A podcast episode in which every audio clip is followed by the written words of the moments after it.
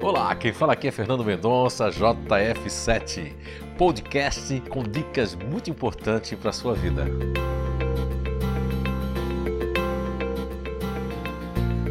Olá!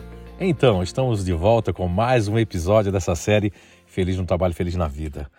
Hoje vamos falar aí das aptidões, entre outros pontos, da inteligência racional. Lembrando que não tem nada a ver com a racionalidade, com as pessoas que gostam de buscar esse âmbito racional, e sim de um campo, de um filtro nessa descoberta inato inteligências naturais humanas.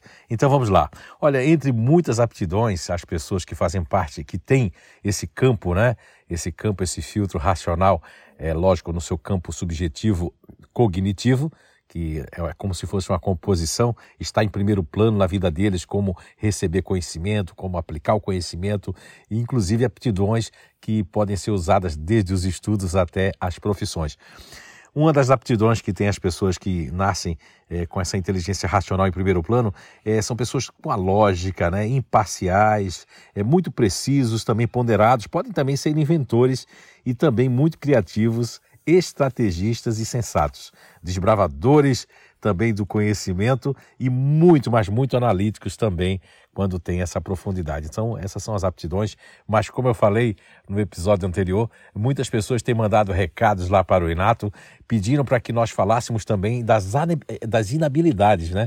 Que constitui todos nós como seres humanos, todos nós a temos. Então vamos lá para algumas inabilidades do pessoal, das pessoas que fazem parte da inteligência racional no primeiro plano. Olha, eles são ausentes, isolados, também podem ser fantasiosos. É, projeção negativa de algo que nem vai acontecer porque as pessoas não deram feedback, podem também ser frios, insensíveis, muitas vezes também avarentos e individualistas também, não é? E negativamente também podem se tornar arrogantes, impessoais e ter uma variação de humor, né?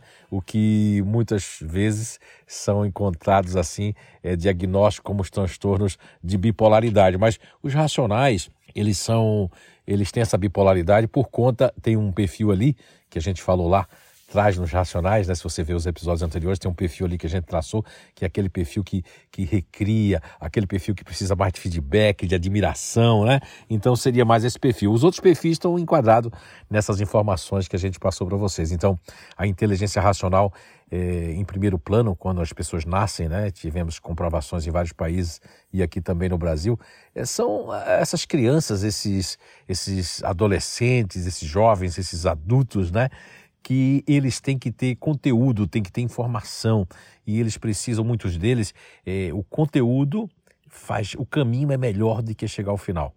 Muitos deles também gostam de estabelecer algumas metas também e precisam estar projetando o tempo inteiro.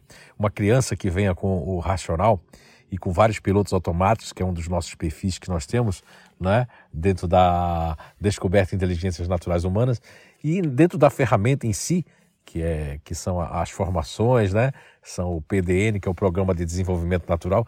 Nós, inclusive, falamos um pouco, né, sobre essas questões. Agora, há crianças que podem estar com falta de atenção e não estar se concentrando, por quê? Porque elas fazem parte desse dessa primeira inteligência racional e tem que ter o quê? Tem que fazer sentido, tem que ter interesse. Esses todas essas pessoas racionais têm um ponto em comum, que é o interesse na informação, no conhecimento ou até no relacionamento das pessoas. Tudo de bom para vocês, um grande abraço e até o próximo episódio. Tudo de bom!